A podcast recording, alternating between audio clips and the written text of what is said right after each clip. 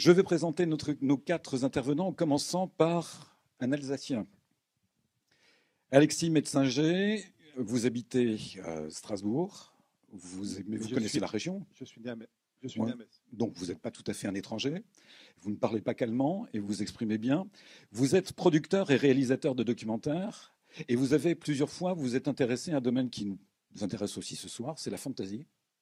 Et vous avez travaillé dernièrement sur un projet qui va être projeté au cours du mois de décembre sur... qui va être diffusé les quatre dimanches euh, de décembre euh, sur Arte, qui s'appelle euh, Aux sources de la fantaisie. Donc c'est quatre épisodes de 26 minutes, avec l'illustrateur John O comme personnage principal. Comme film directeur, c'est l'un des, des concept artistes, comme on dit, du film Le Seigneur des Anneaux, Les Hobbits et Les Anneaux de Pouvoir. Et il est un peu notre guide, il va un peu rechercher quelques auteurs. Et il y a deux épisodes qui nous intéressent particulièrement Et, parce qu'ils sont consacrés à... Il y a un épisode sur, euh, sur Lovecraft où on est allé à Providence et où John a rencontré le spécialiste de Lovecraft, Esti Joshi. Et ensuite, on est euh, allé euh, à Cross Plains au Texas où euh, en fait c'est Patrice Luinet qui nous a reçus et on a fait l'épisode avec Patrice Luinet qui nous a, enfin, qui a guidé John dans, ses- dans les lieux et dans, dans- dans la région où, où Howard a. Tout à l'heure, je vous demanderai donc de nous raconter comment vous avez vécu cette aventure et ce que ça vous a apporté sur la compréhension des deux auteurs eux-mêmes.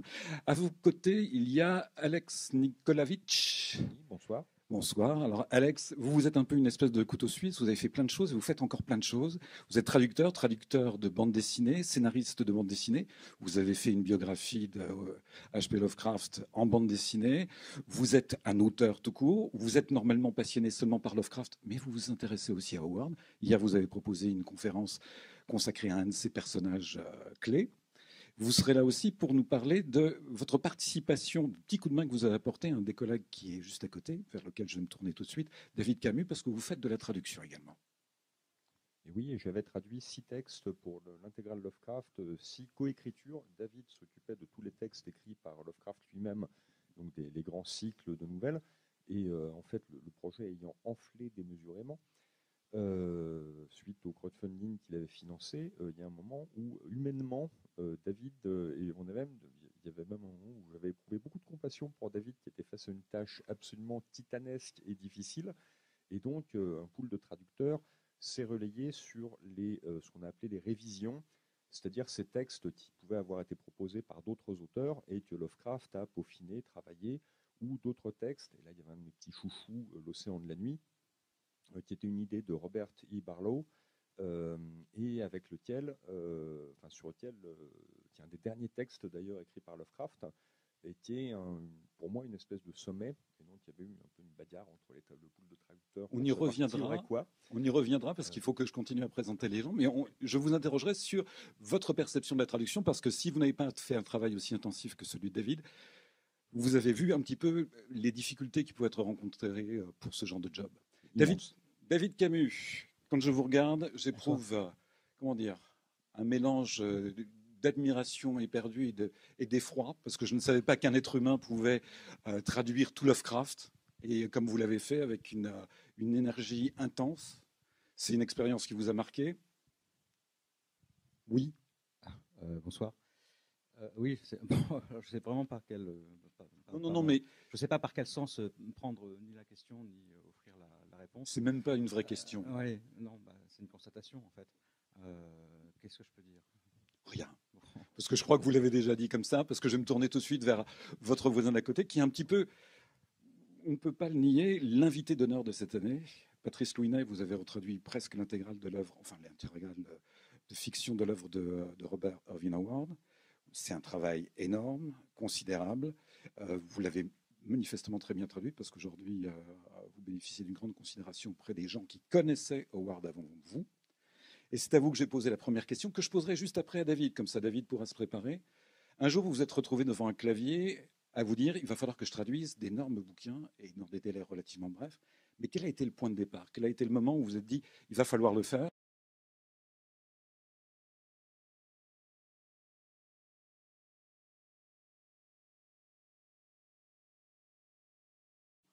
Lorsque j'ai rencontré les gens de chez Brajlon, avec qui j'avais, signé, je leur avais dit, bah, écoutez, voilà, Mais en revanche, je veux que le traducteur il fasse ceci, cela, je veux revoir tous ces textes, je veux vérifier ceci, je veux vérifier cela.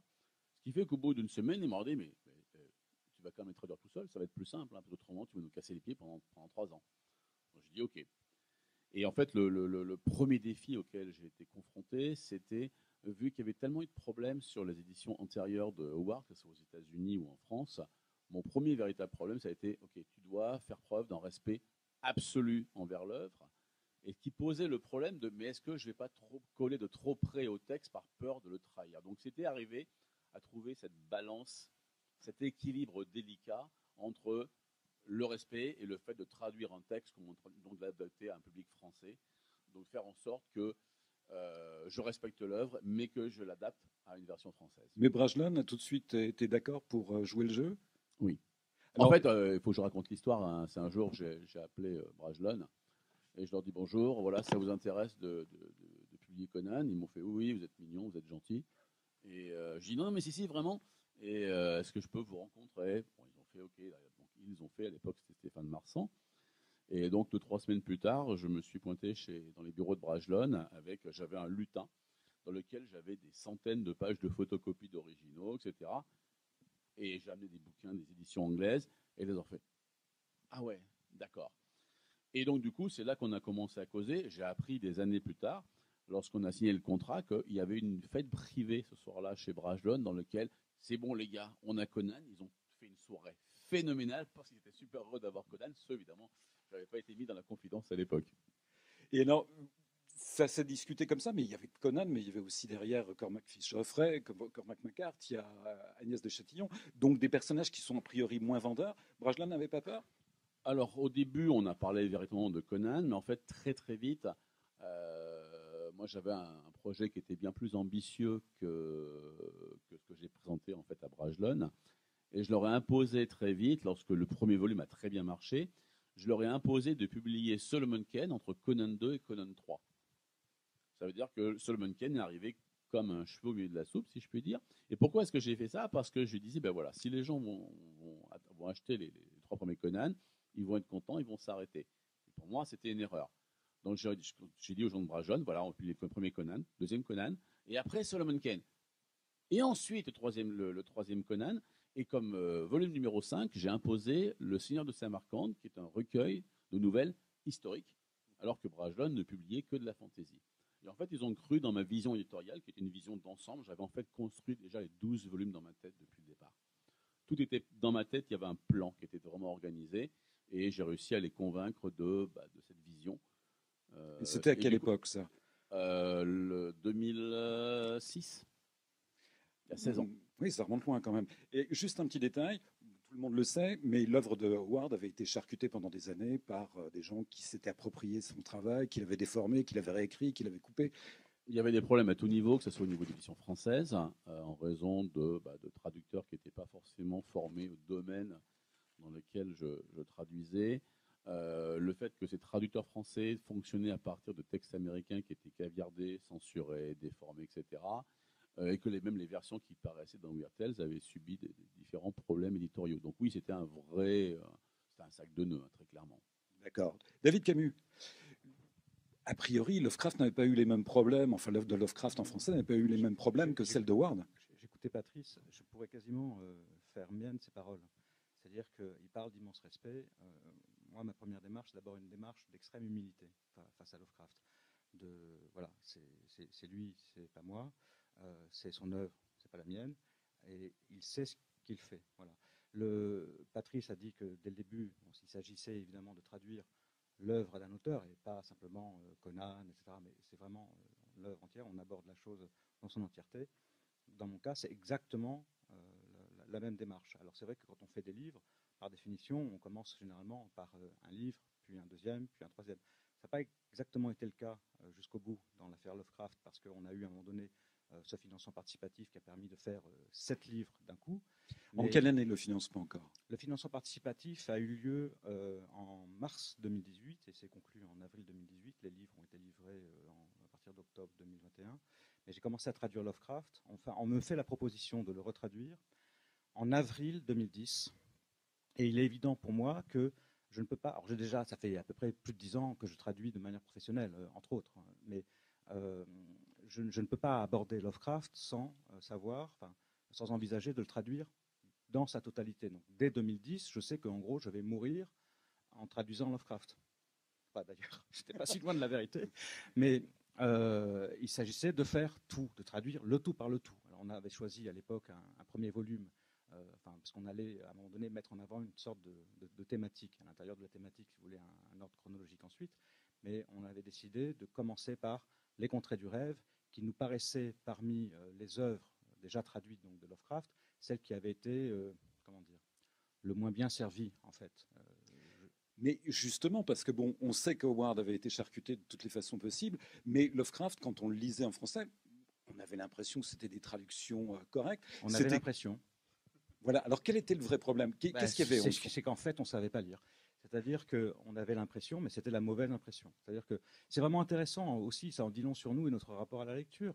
Je, l'ai lu, euh, Lovecraft, dans les années 80. Moi, je le découvre en 80, 82, j'ai 11 ans, 12 ans.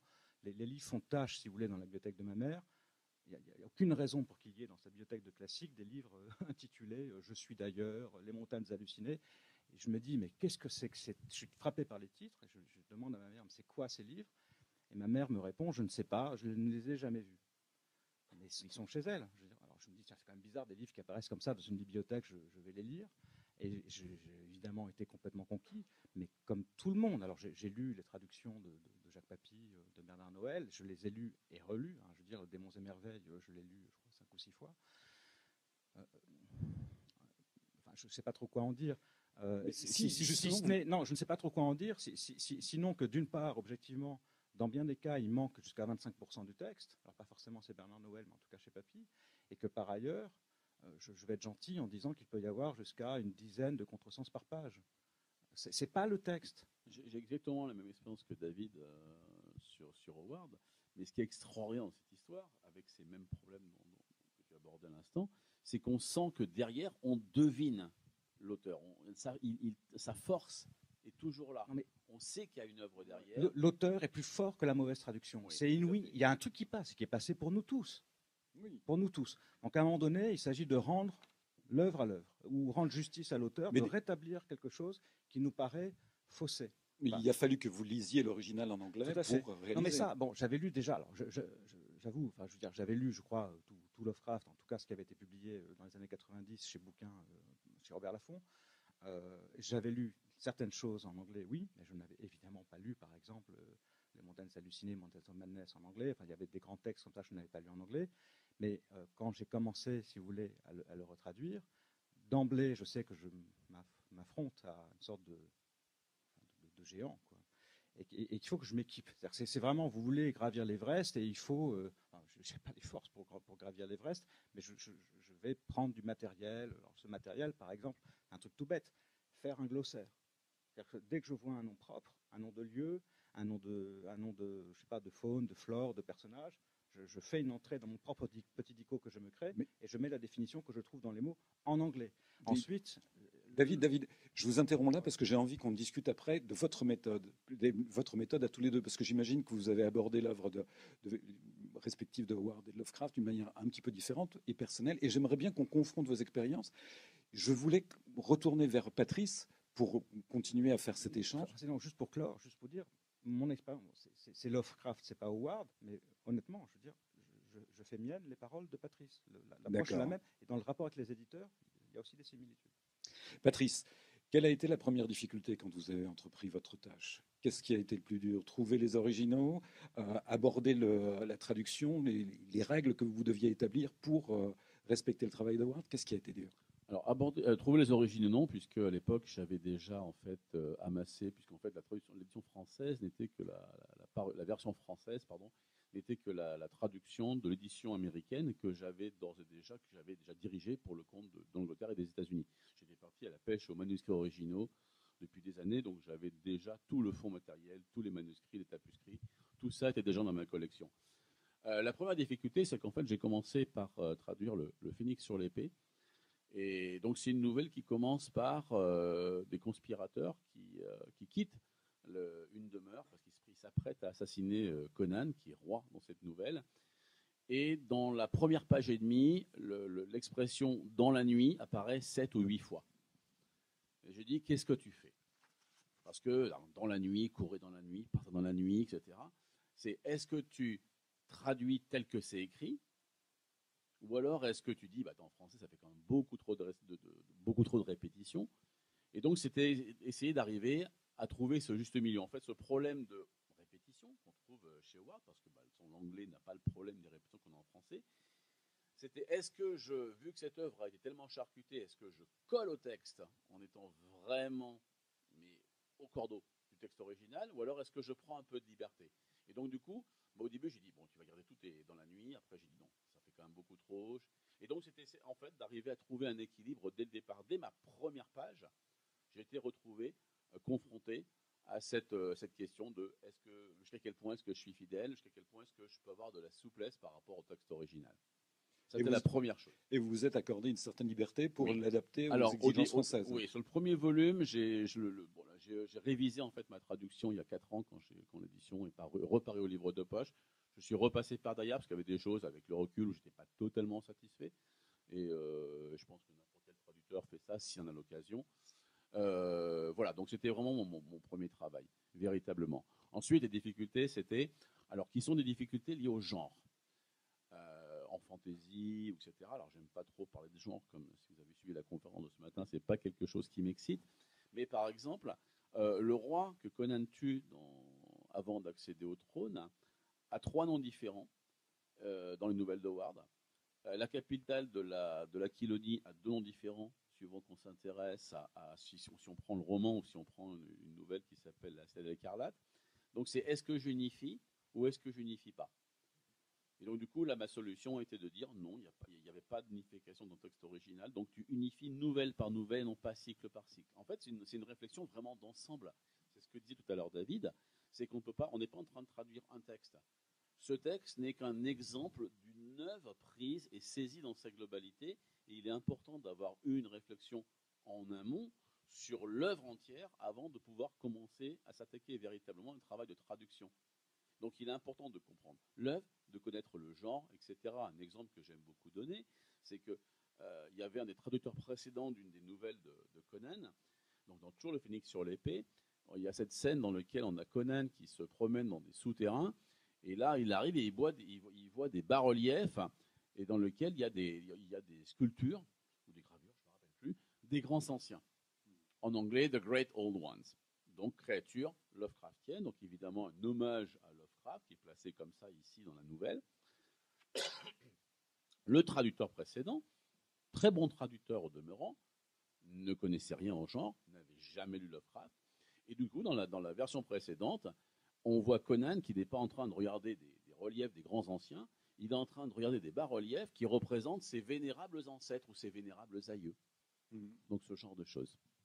David Camus, j'imagine qu'il y a certains points communs effectivement dans vos, méthodes, c'est évident, mais chez vous, j'ai l'impression qu'il y a eu une recherche très scrupuleuse du respect du texte original et de, la euh, traduction de ce niveau-là. La même chose, c'est ni plus ni moins. Enfin, je veux dire, on pourrait faire un décalque, bon, c'est pas les mêmes auteurs. Je crois que la manière de les aborder est la même. Euh, les exigences sont les mêmes. après, euh, j'allais dire, moi j'ai 4 ans de retard. C'est intéressant, je t'écoute là sur 2006, puis moi, comme tu sais, c'est 2010. On se rend compte peu à petit, peu après. Et euh, je, suis un peu je suis presque derrière Patrice comme ça. Il faut, il faut s'outiller. Donc la première question qu'on se pose, c'est qu'est-ce que je traduis? Ah, bon, Je sais que je traduis l'œuvre. Donc ça veut dire en effet connaître non seulement l'œuvre, mais aussi, si possible, de toute façon c'est une tâche impossible, parce que ça veut, dire les influences de l'auteur, les lectures de l'auteur, euh, le, quotidien de l'auteur. Euh, quand je dis le quotidien, ça va de, je sais pas, je peux dire qu'est-ce qu'il boit, qu'est-ce qu'il mange, euh, c'est quoi, qu'est-ce qu'il y a dehors, c'est quoi la ville où il habite. Alors Providence joue un rôle fondamental dans l'œuvre de Lovecraft, donc je savais qu'à un moment donné, de toute façon, je ne pourrais pas mener ce travail à bien sans habiter. C'est même pas y aller, hein. Pas y aller. Hein. Il faut, faut, passer du temps à Providence, à éprouver la ville. Ça veut dire la parcourir euh, de haut en bas, de, gauche à droite, etc., jusqu'à en avoir euh, ce que j'ai fait mal aux jambes, de jour comme de nuit. Euh, pour la vivre physiquement comme lui avait pu la vivre, tout en sachant que bon, bah, moi j'y ai passé trois mois, lui c'est quasiment toute sa vie, à l'exception de gros deux années, sauf les voyages. Mais c'est ce rapport-là pour permettre, si vous voulez, à l'auteur de comment dire s'incarner en nous et s'exprimer à travers nous dans une langue qui n'était pas la sienne et dans une époque qui n'est pas non plus la sienne. Euh, ça m'intéresse énormément parce que là, je réfléchis aussi en, vous écoutant et je comprends des choses que je n'avais pas forcément aperçues avant. cette, approche qui consiste à dire c'est une facette de tout, chaque nouvelle est une facette de tout, j'ai toujours considéré, et ça m'a été, je veux dire, démontré de manière quasiment euh, euh, palpable, tactile au, cours de la traduction, en tout cas ces dernières années, de, Lovecraft, c'est ce que nous sommes. Hein. C'est-à-dire, on aborde cette œuvre exactement avec le regard qu'on peut porter sur l'humanité. C'est nous sommes nous-mêmes des facettes de quelque chose qui nous dépasse. En tout cas, moi, ce que j'ai voulu dans mon rapport à cette œuvre-là, c'était tenir compte de ça, vivre ça et donner à lire ça. Et c'était dès le début, je vais vous donner à lire nouvelle par nouvelle, parce qu'encore une fois, comme je le disais, on lit livre par livre, nouvelle par nouvelle, phrase par phrase. Mais il faut qu'à chaque fois, autant que possible, la totalité de l'œuvre vienne nourrir chaque phrase, chaque nouvelle, chaque livre et que si jamais, à un moment donné, une note de bas de page, une préface peut vous permettre d'accéder à cette totalité, je, m'emploie à le faire, de manière à vous rendre ça, parce que c'est ce que je veux faire vivre. Mais en même temps, on a l'impression que Howard et Lovecraft, au niveau du style, sont des écrivains très très dissemblables, avec un, un Howard qui est plutôt tourné vers l'efficacité euh, romanesque et l'action, alors que Lovecraft donne l'impression d'avoir une plus grande prétention intellectuelle au niveau de l'utilisation du vocabulaire. Patrice Louinet, comment est-ce que vous avez envisagé le style, euh, le style de Ward? Comment est-ce que vous le sentez, vous? Le style de Ward est, en apparence extrêmement simple à la lecture, c'est très fluide. À traduire, c'est redoutable. Parce qu'en fait, ce que fait Howard, c'est qu'il va conjuguer un, adjectif avec un nom systématiquement qui donne un effet à la fois de description et de vitesse. L'anglais lui permet d'arriver à faire, à bâtir des phrases à l'économie. Donc il a un style qui est malgré tout très très économe, euh, mais à rendre en français, c'est toujours beaucoup plus complexe parce que le français est quand même bien plus pachydermique que, l'anglais euh, à ce niveau-là. Euh, et il y a un élément qui est extrêmement important dans l'écriture d'Howard, c'est qu'en fait, c'est le lecteur qui fait la moitié du boulot.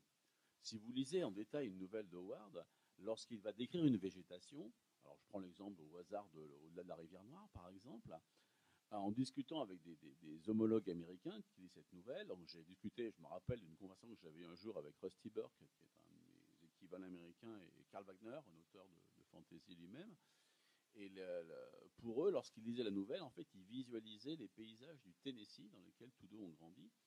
Et alors que d'autres Américains voyaient autre chose. Et en fait, quand on lit la nouvelle dans le détail, les termes employés par Howard sont à la fois suffisamment précis, mais suffisamment génériques pour faire que chaque lecteur va faire, en fait, va faire la moitié du travail. On est à l'opposé d'un Balzac, dans Lovecraft, tu pourras nous en parler tout à l'heure, David, mais en fait, il nous fournit des mots dans lesquels c'est notre imagination qui va remplir toutes les choses qu'il ne peut pas dire. Alors l'exemple antérieur de, Howard, c'est Fenimore Cooper. Si vous lisez Fenimore Cooper dans le texte original, il y a, les arbres ne sont jamais nommés. C'est toujours des arbres, la forêt, les conifères. Ça reste très très euh, générique. Mais le lecteur doit faire un travail. C'est-à-dire qu'on lit Howard, il y a, moi j'ai toujours ressenti ça. Ça veut dire que même lorsque je devais faire des, des relectures pour les éditions américaines chez Wandering Star, mon véritable souci au moment des épreuves, c'était qu'en fait, je disais, bon ben voilà, on va relire un texte, on va essayer de, chercher les coquilles. Et en fait, je me rendais compte qu'au bout d'une page, j'étais en train de relire la nouvelle. J'étais en train de relire la nouvelle. J'ai dit, stop, il faut que tu arrêtes et que tu reviennes en arrière. Donc, cette, il, est, extrêmement difficile, en fait, à, essayer de retrouver cette chose-là en français, parce que bah, la langue, la comme je l'ai dit tout à l'heure, le, français est plus long et plus verbeux que, l'anglais. Et comment arriver à trouver cet équilibre délicat entre je garde le, rythme de lecture qui est impressionnant chez Howard, hein, on, rentre dans plein milieu de l'action, sans trahir l'œuvre originale. Donc c'était la, difficulté majeure. C'est-à-dire que, et en fait, et, du coup, c'est là, là, que la parenté avec l'œuvre dont parlait David tout à l'heure est extrêmement importante. Lorsque j'ai traduit le, deuxième Conan pour Brajlon, quand j'ai traduit la nouvelle Heure du Dragon, il y a ce chapitre où il y a Conan qui, qui, se réveille sur un navire et qui prend le contrôle d'un navire pirate. Saurais pas vous dire comment, quand je suis arrivé, j'étais waouh. Et j'ai traduit mon chapitre en trois heures. Vraiment, c'était un premier jet comme ça, que j'ai relu, et ça coulait, mais c'était nickel. En revanche, sur la Cité de l'Écarlate, il y a un chapitre, il y a un moment, il y a, il y a Conan qui, qui est dans un souterrain, et j'ai galéré pendant trois jours sur un passage qui faisait la moitié en longueur du passage équivalent, l'Or du Dragon.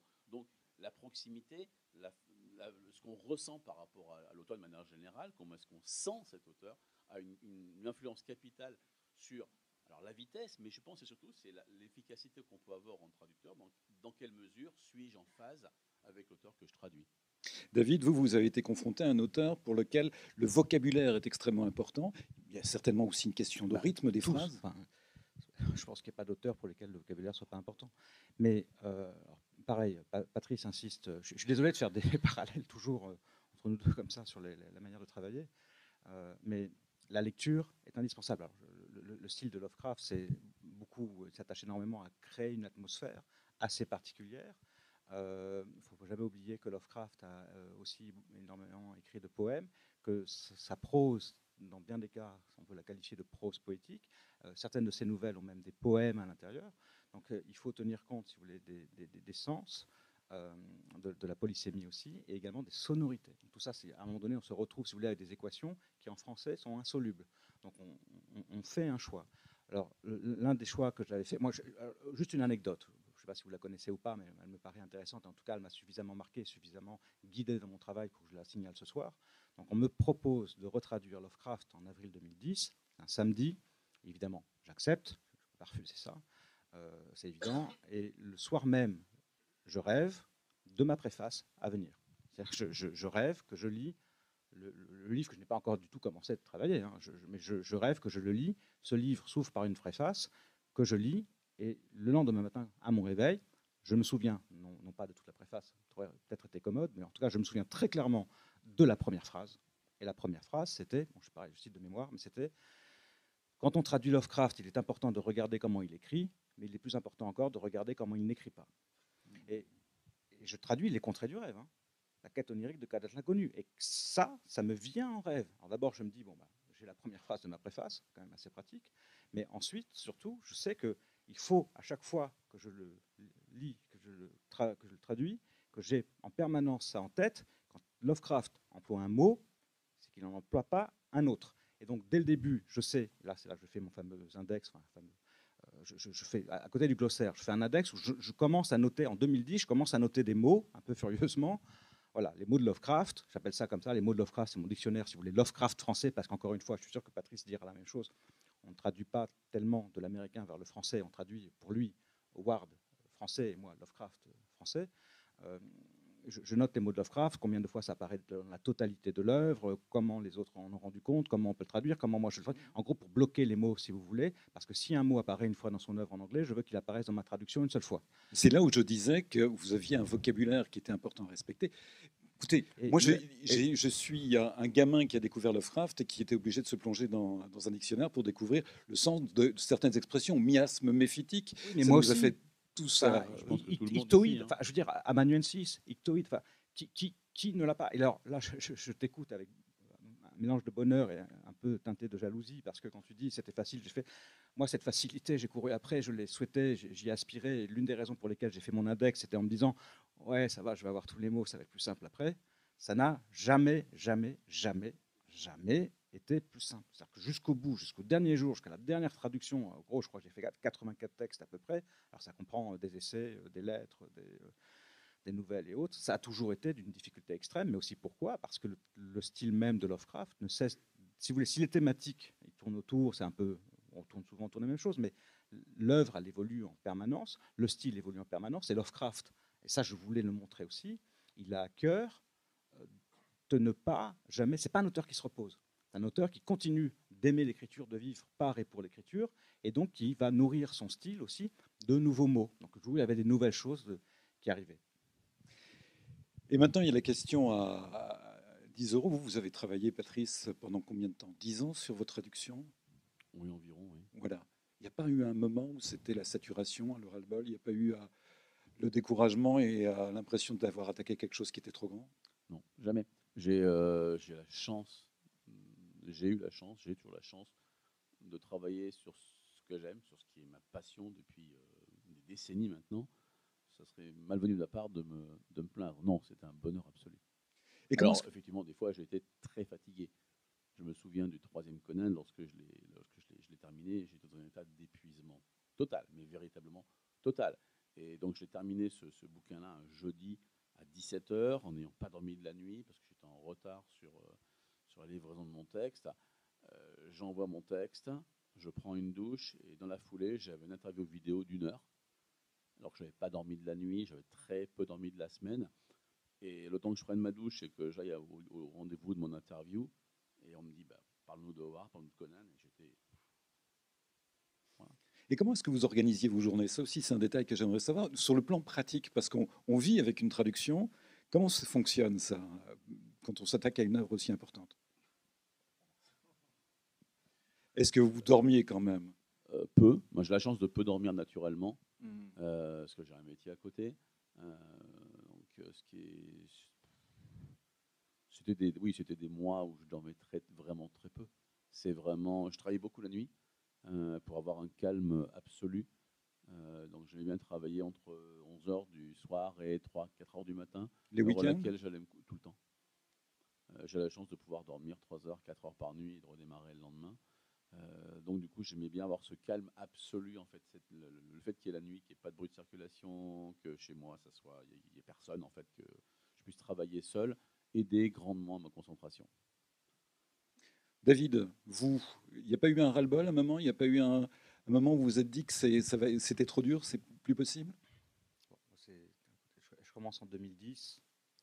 euh, je, je termine, enfin, si on peut dire terminer, parce qu'on finit jamais en fait. Enfin bon, les sept livres là euh, sortent euh, l'an dernier, même si on reprend là. Euh, là, je me frotte ici, vous voyez, tu vois, Jean.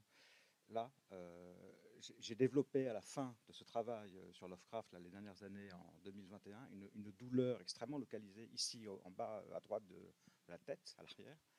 Dès que je reparle, comme ça, comme on le fait là, hein, de Lovecraft, cette douleur revient.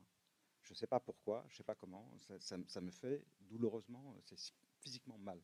Euh, euh, bon, moi j'ai plus besoin de sommeil euh, que, qu'il faut que je, dorme. Je ne peux pas dormir 3-4 heures par nuit, c'est pas possible. Mais il y a eu des rythmes similaires. Je me souviens par exemple quand il a fallu, pareil, on a des contraintes éditoriales, c'est-à-dire que le, premier livre que je fais, Les Contrées du rêve, il doit paraître en même temps qu'un ouvrage collectif qu'on fait. On est plusieurs auteurs, Mélanie Fazi, Raphaël euh, Graham Castiagnac, Nicolas Fructus. Bon, vois, il, faut, il que les deux livres sortent en même temps, donc je n'ai pas le choix, il faut rendre le texte tel moment. Sur Lovecraft, c'est effroyablement compliqué. Je pense qu'Alex, à traduire, pourra dire la même chose. Il faut à peu près, moi j'ai constaté, il faut trois fois plus de temps pour traduire Lovecraft que pour traduire un autre auteur, à peu près. Euh, évidemment, on n'est pas payé trois fois plus, il y a- toutes sortes de contraintes. Euh, et je sais que le, premier Lovecraft que j'ai fait, euh, il a fallu que je travaille les deux dernières semaines pour rendre le texte euh, à l'heure, enfin le jour dit. J'ai travaillé les deux dernières semaines, tous les jours, 20 à 22 heures par jour, tous les jours. Ce qui fait aussi, là tu as parlé, il y a un mot extrêmement important qu'a dit Patrice, qui est le mot concentration. Euh, on est total, il faut bien se rendre compte d'une chose, hein, on est totalement dedans. Je pense qu'il pourrait y avoir une bombe à côté, on ne l'entend pas, on ne sait pas. Euh, tant qu'on ne s'effondre pas comme un, je veux dire, un- une, bête euh, qu'on aurait, je sais pas moi, décapitée, on continue d'avancer jusqu'au bout dans le texte. Ce rapport au texte, il devient à un moment donné tellement intense que c'est complètement charnel, on se fond dans les mots, ou les mots se fondent dans nous, je ne sais même plus faire la différence. Et c'est vrai que moi, je, me souviens très bien, ça s'est confondu avec la naissance de ma première fille, je rends le texte, le lendemain, c'est pas compliqué, je m'effondre, je tombe malade. Voilà. Et les, derniers, là, bon, le, pour- je, vous, je vous raconte tout, hein, de toute façon, j'en parle aussi dans mon journal, il n'y a rien de secret. Mais le deuxième texte, je le fais, c'est assez compliqué aussi. Donc, le deuxième, c'est en 2013, c'est Les montagnes hallucinées et autres récits d'exploration. Et je vis tellement à l'intérieur euh, que mon épouse à l'époque me dit si tu en fais un troisième, je divorce. C'est- pas, elle m'a jamais dit ça. euh, enfin, elle me l'a dit après. Mais avant, elle m'avait jamais dit ça. Elle me dit ça avec Lovecraft, je ne supporte plus euh, Lovecraft. Voilà, si tu en fais un troisième, je divorce. Et c'est pas seulement, si vous voulez, à cause euh, des difficultés euh, euh, matérielles et autres que ça peut engendrer. C'est l'état dans lequel je suis quand je le vis. Oh, pardon, quand je le traduis. Euh, le- Oui, mais c'est un investissement personnel total, quoi, non? Ben, pour lui, oui. C'est-à-dire que, je, bah, pareil, je veux dire, Patrice et moi, on a traduit tous les deux d'autres choses, mais on a même traduit des choses ensemble. Enfin, moi, je n'ai jamais eu, avec aucun des auteurs que j'ai traduits, le type de rapport que j'ai avec Lovecraft. Et je pense que c'est pareil. Enfin, moi, je suis, le- là, vous voyez, on- on- vous nous écoutez parler, et puis on- je, je pense que d'ailleurs c'est la première fois qu'on intervient comme ça tous les deux, mais euh, il y a beaucoup de similitudes dans notre approche, mais ce qu'a fait Patrice avec Howard, moi j'en suis incapable, incapable. Je peux pas, je, je ne, peux- je ne saurais pas voir, je ne peux pas faire ce qu'il a fait. Et, euh, et donc bon, bah, j'arrête de traduire Lovecraft parce qu'évidemment mon, mon épouse, mais on dit ça, je choisis quand même mon épouse. Et bon, elle finit par divorcer, et donc en fait je reviens à Lovecraft. Et je reviens à Lovecraft, on est en 2017, et là, j'avance, j'avance, c'est le financement participatif, je, je rends compte aux, aux gens de, de- de l'avancée de mon travail. Puis en plus, après, il y a le confinement. Alors évidemment, je suis en retard parce que les délais fixés l'éditeur le, projet ayant enflé au, moment du, financement participatif, on passe en gros, je ne sais plus de mémoire, de 3 ou 4 livres à 7, sauf que les délais restent les mêmes. Alors déjà, au début, c'était très très compliqué. Mais à la fin, c'est juste impossible. Et en effet, quand vous êtes arrivé, c'est la cavalerie. hein. C'est, je veux dire, vous savez, dans le retour euh, du roi, c'est les elfes qui arrivent. Je veux dire, euh, qu'est- qu'est-ce que j'aurais fait sans eux Je ne sais pas. Et euh, il faut avancer, avancer, avancer. Là, on est très soutenu. Moi, j'ai la chance d'être, ou d'avoir été, ou d'être encore extrêmement soutenu, à la fois par l'éditeur, par, euh, par, euh, par la famille, par des amis, par, par une communauté qui porte, qui porte, qui porte, et qui permet de ne pas s'effondrer euh, totalement. Mais c'est physiquement. je- je- je- là, on parle de toutes choses. On, parle de- on peut parler de sensibilité, on peut parler de vision, on peut parler, si vous voulez, de, de concentration, de capacités intellectuelles. Mais pour moi, à un moment donné, le vrai problème, il a été physique. C'est-à-dire, c'est Mm. la capacité physique, l'endurance, si vous voulez, de tenir le rythme. Et, et c'est pas, euh, enfin, c'est pas facile. Je Surtout quand tourne- on fait tout dans la foulée, seul, euh, les sept livres. Je vais me tourner vers euh, Alex Nikolavitch, puisqu'il vous a donné un, un coup de main un moment sur, sur certains textes. Alex, est-ce que vous avez, vous avez été traducteur notamment de euh, Ashton Smith, Clark Ashton Smith Vous savez ce que c'est que le travail de, traducteur. Est-ce que vous avez senti les contraintes particulières qui étaient liées à, Lovecraft et à l'épreuve qui était imposée à David, en fait? Alors, bah, je savais, on, avait eu l'occasion d'en discuter, avec David, et je savais qu'effectivement, il y avait eu cette, euh, ce- cette difficulté à la fin des Montagnes hallucinées où David était un peu rincé. On avait eu l'occasion d'en discuter un petit peu. Et j'avais même quelques inquiétudes en fait sur la santé de David quand il était au cœur de ce truc-là. Euh, pour, Cla- pour Clark Ashton Smith, par exemple, euh, je m'étais retrouvé sur le truc. Il y avait eu aussi un financement participatif où un troisième tome avait été rajouté euh, en cours de route parce que le financement avait enflé et qui n'était pas un tome prenant les grands cycles de Smith. Et là, bah, le truc connaissant un peu bah, un des traducteurs avec qui j'ai travaillé, qui était Julien Bétan, et connaissant un peu les éditions Mnemos, je me dis, euh, je vais y aller au flanc. Euh, je vais dire, bon, hey, s'il y a un problème, si vous avez s'il manque du monde sur Smith, j'adore Smith, euh, j'étais tout à fait conscient, je croyais être conscient des difficultés que posait Smith, parce que là aussi, Smith est un auteur difficile à traduire. Et donc, je me dis, j'y vais au flanc, j'essaie de me placer sur ce truc-là, parce que j'adore Smith, et ce serait un accomplissement pour moi en tant que traducteur de, de m'attaquer à Smith. J'ai un peu regretté. Euh, le, le, le truc, donc, j'y vais au flanc en disant à Fred et à Julien, euh, à Fred Veil, l'éditeur, si, si vous manque du monde, n'hésitez pas, on peut en discuter. Moi, je peux me rendre disponible là-dessus parce que je traduis essentiellement 80% de ce que je traduis, c'est du comics. Donc, c'est des trucs 120 pages de comics. Je les fais dans la semaine en général. J'ai un rythme de travail depuis, 20, euh, depuis plus de 20 ans qui est rodé. Euh, Je me mets au travail à 7h15, le café passe, je lis mes mails et à 7h30, je commence ma journée de, de traducteur. Et Lovecraft, ça vous semblait pas un défi impossible pour vous? Ça me semblait pas impossible, justement parce que j'avais fait Smith. Smith, c'était, enfin, il y a une, une poésie, une écriture poétique chez Smith qui le rend d'autant plus, euh, d'autant plus ardu parce que euh, c'est très baroque. Euh, Smith était un grand fan des poètes symbolistes français, notamment. Enfin, le, et donc, le, le- il a une prose euh, très, très, euh, très, très dense, très tissée. Et euh, en fait, oui, quand j'ai commencé à mettre les mains dans le moteur, je me suis rendu compte de. Je l'avais lu très peu en, version originale, et je l'avais lu beaucoup dans les traductions de Truchot, notamment chez Néo. Quand il a fallu mettre le nez dedans, alors certains, certains textes, il y a des textes de diverses qualités chez Smith, certains sont plus faciles que d'autres. Il y a eu le problème, un problème de délai. À un moment, on s'est aperçu qu'il y avait eu une erreur de sommaire. Il y avait une, nouvelle une grosse nouvelle de 70 000 signes qui n'était pas au sommaire et on s'en est aperçu dix jours avant le bouclage. Et le problème, c'est que ces auteurs-là, tu parlais d'un ratio de trois fois, de trois fois plus long. Et c'est à peu près ce que j'ai ressenti. C'est-à-dire que quand je traduis des auteurs, il y a des difficultés techniques sur Diana Wynne Jones, l'autrice du Château de Hurle, qui a une prose particulière, qui joue sur le conte de fées avec une distance ironique. Il faut trouver le ton, le bon réglage là-dessus. Mais une fois lancé sur Jones, je pouvais faire des pointes de journée à 20 000 signes. Mais Lovecraft Lovecraft, quand je faisais 8000, j'étais épuisé, j'avais l'impression, et je suis un traducteur rapide. J'ai un premier jet qui est déjà bien en place et j'ai n'ai pas besoin de passer beaucoup, beaucoup de temps à remettre à Alors, il y a toujours un temps de retravail important, mais je peux arriver assez vite à avoir un premier jet fonctionnel. Euh, alors qu'on a discuté méthode, euh, c'était parfois ton premier jet est plus, est plus brut euh, en général. David, et après, Patrice, je ne sais pas, mais mais des moments, effectivement, il y a des auteurs, des moments où tu dis le chapitre, hop, en trois heures, je l'avais avancé. Il y a certains auteurs, quand on est porté par le texte, y compris des auteurs difficiles, ça m'est arrivé avec Alan Moore, qui n'est pas l'auteur le plus simple, mais quand on a, hop, on a trouvé, ça a cliqué de la bonne façon, je peux effectivement abattre du truc.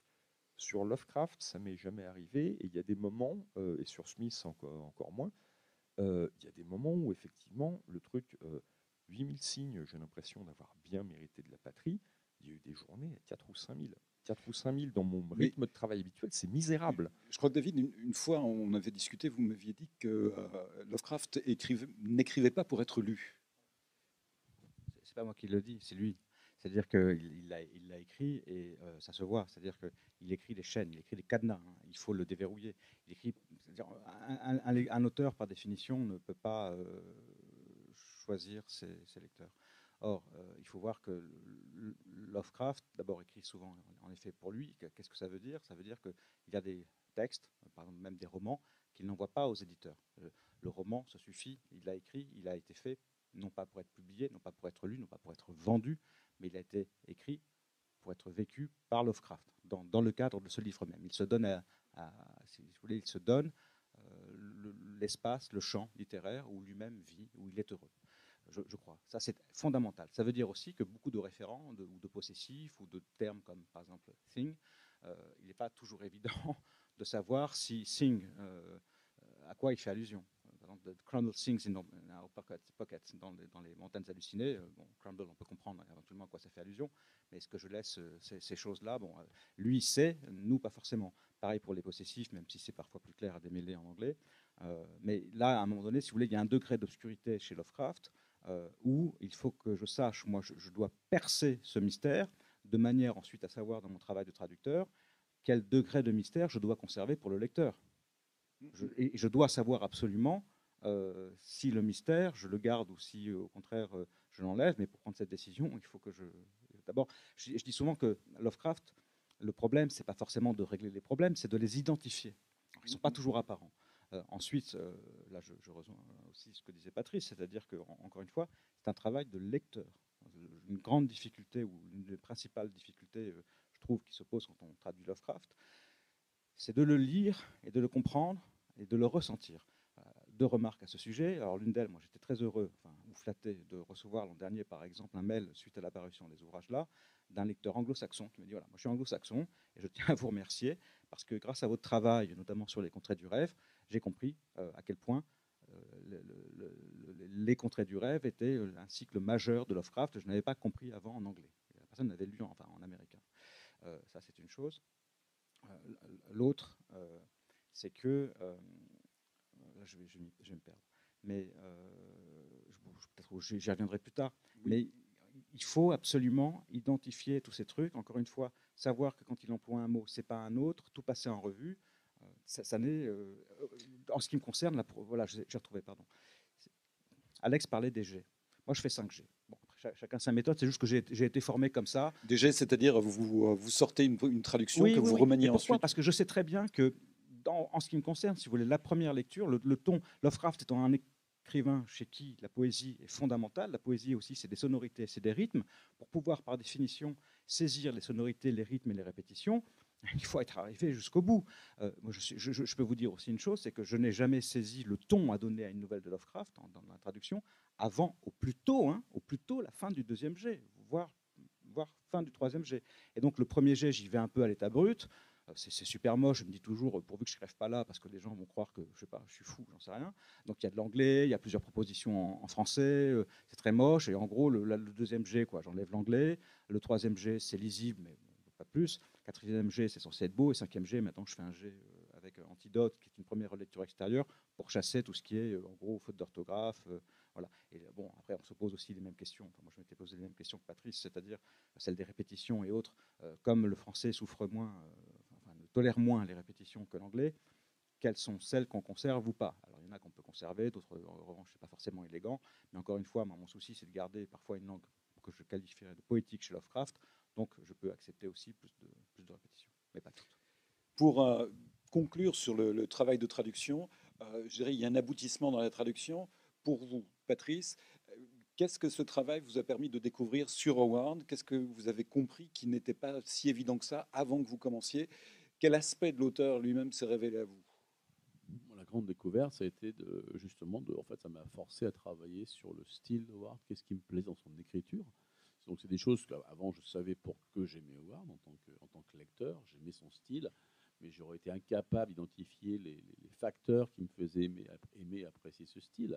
Et le fait de, bah, devoir me, bah, mettre les mains dans le cambouis, je crois que tu disais tout à l'heure, euh, c'est exactement ça, c'est qu'à un moment on est obligé de se confronter à la matière même, à la matière brute du texte, et dire en fait voilà c'est ça que j'aime. Et en fait du coup j'ai compris la façon dont Howard fonctionnait en tant qu'auteur, comment est-ce qu'il écrivait ses textes, de quelle façon, pourquoi ce, ce, qui avait l'air extrêmement facile. En fait, grosso modo, c'est comme quand on invité chez des gens, je vais faire une allégorie culinaire ici, hein, c'est quand on va chez des gens et qu'on trouve un plat extraordinaire, et que moi j'aime bien faire ça, et en fait je me, suis retrouvé dans la cuisine. Et j'ai dû apprendre à faire les mêmes plats, et en fait je me suis retrouvé avec une appréciation enrichie du style de mon auteur, c'est que bah, j'étais content en fait de passer dans les coulisses, j'étais passé de, de, de, passer dans la cuisine. Ça m'a permis d'apprécier encore plus le repas que j'allais déguster par la suite. Mais est-ce qu'il y a des aspects de sa personnalité qui, qui sont plus fins que ce qu'on imaginait avant, puisque les traductions étaient un petit peu... Euh, Alors, tout à fait, mais par contre, là, cette connaissance-là n'est pas venue du fait de la traduction, c'est du, fait de travaux annexes.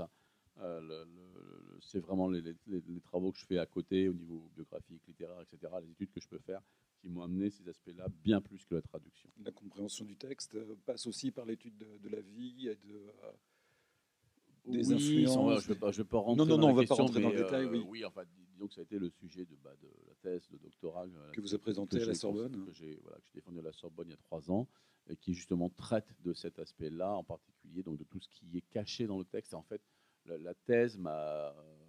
alors, de toute autre chose, hein, on parle de symboles cachés, de choses cachées, etc.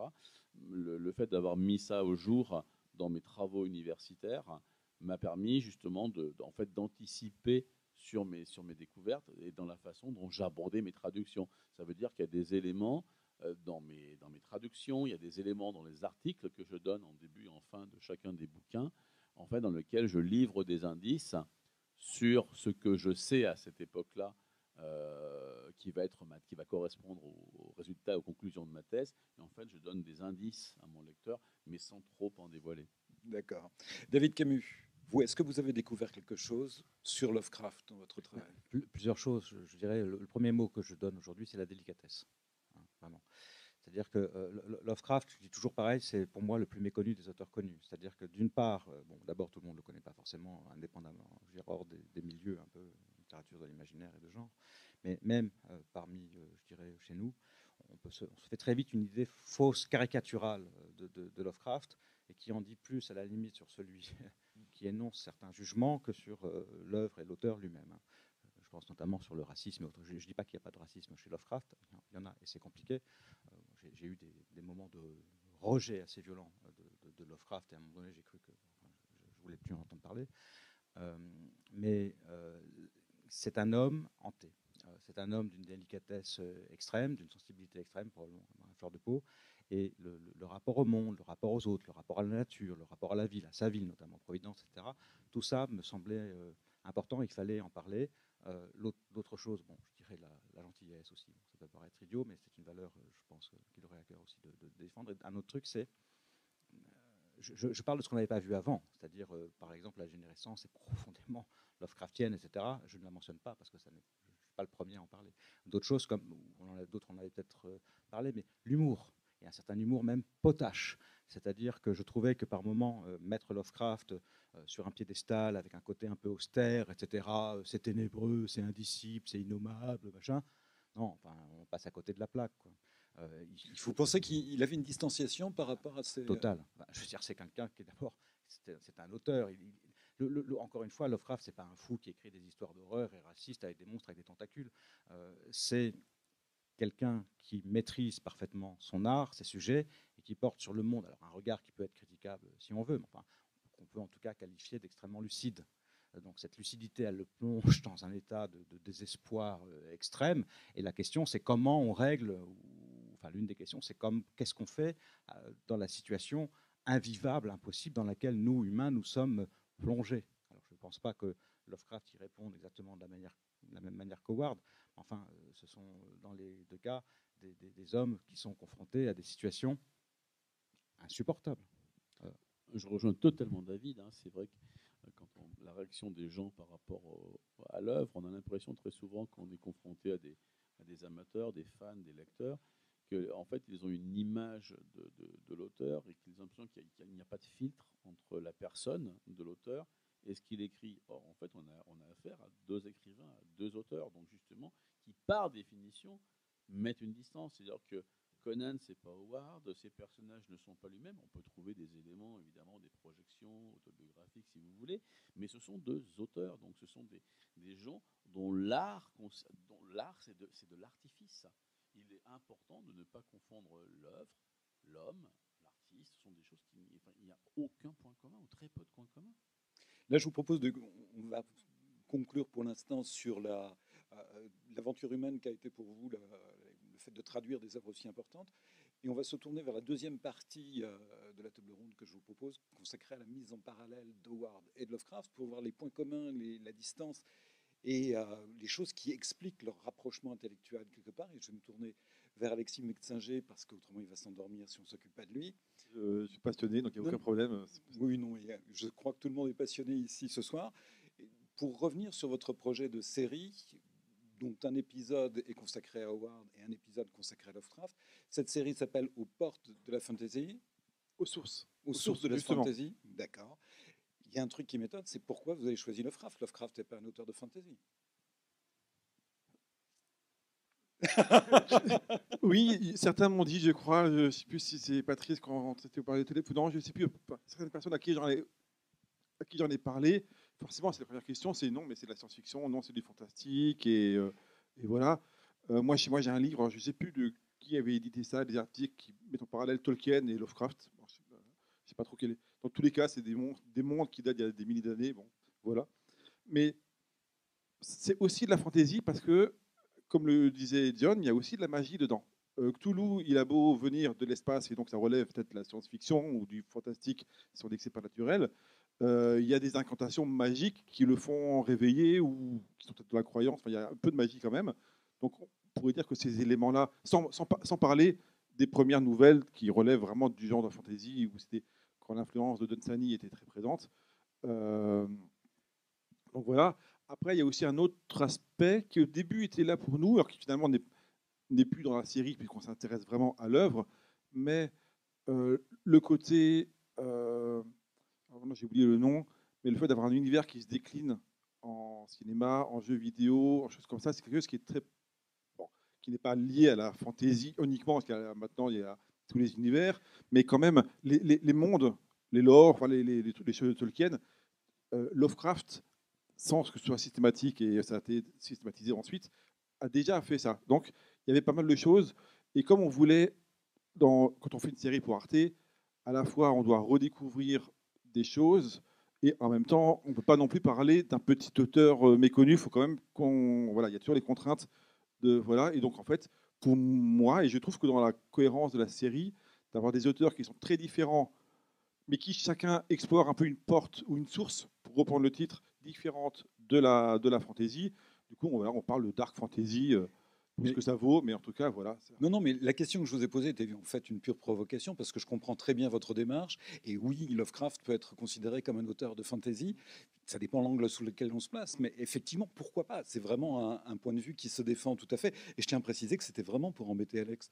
Alexis, et pas du tout pour essayer de faire euh, œuvre de cruauté à son Ah, égard. Après, l'autre question qu'on peut aussi poser, mais bon, ça, c'est voilà, c'est le quand on parle de la fantasy.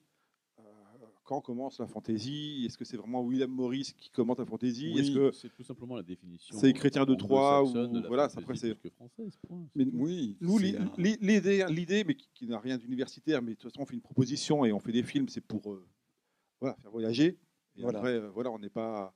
vous mais nous avez ramené des images. on a, on- j'ai ramené des, Voilà, ramené alors des images. Ah, ça, Si vous voulez bien nous présenter un peu de ça, qu'on regarde. alors, je peux déjà vous montrer. Le tournage s'est déroulé sur combien de temps à peu près? C'est le visuel de la série actuellement, avec une image qui n'est pas un des quatre épisodes, mais qui permet de, de faire rêver.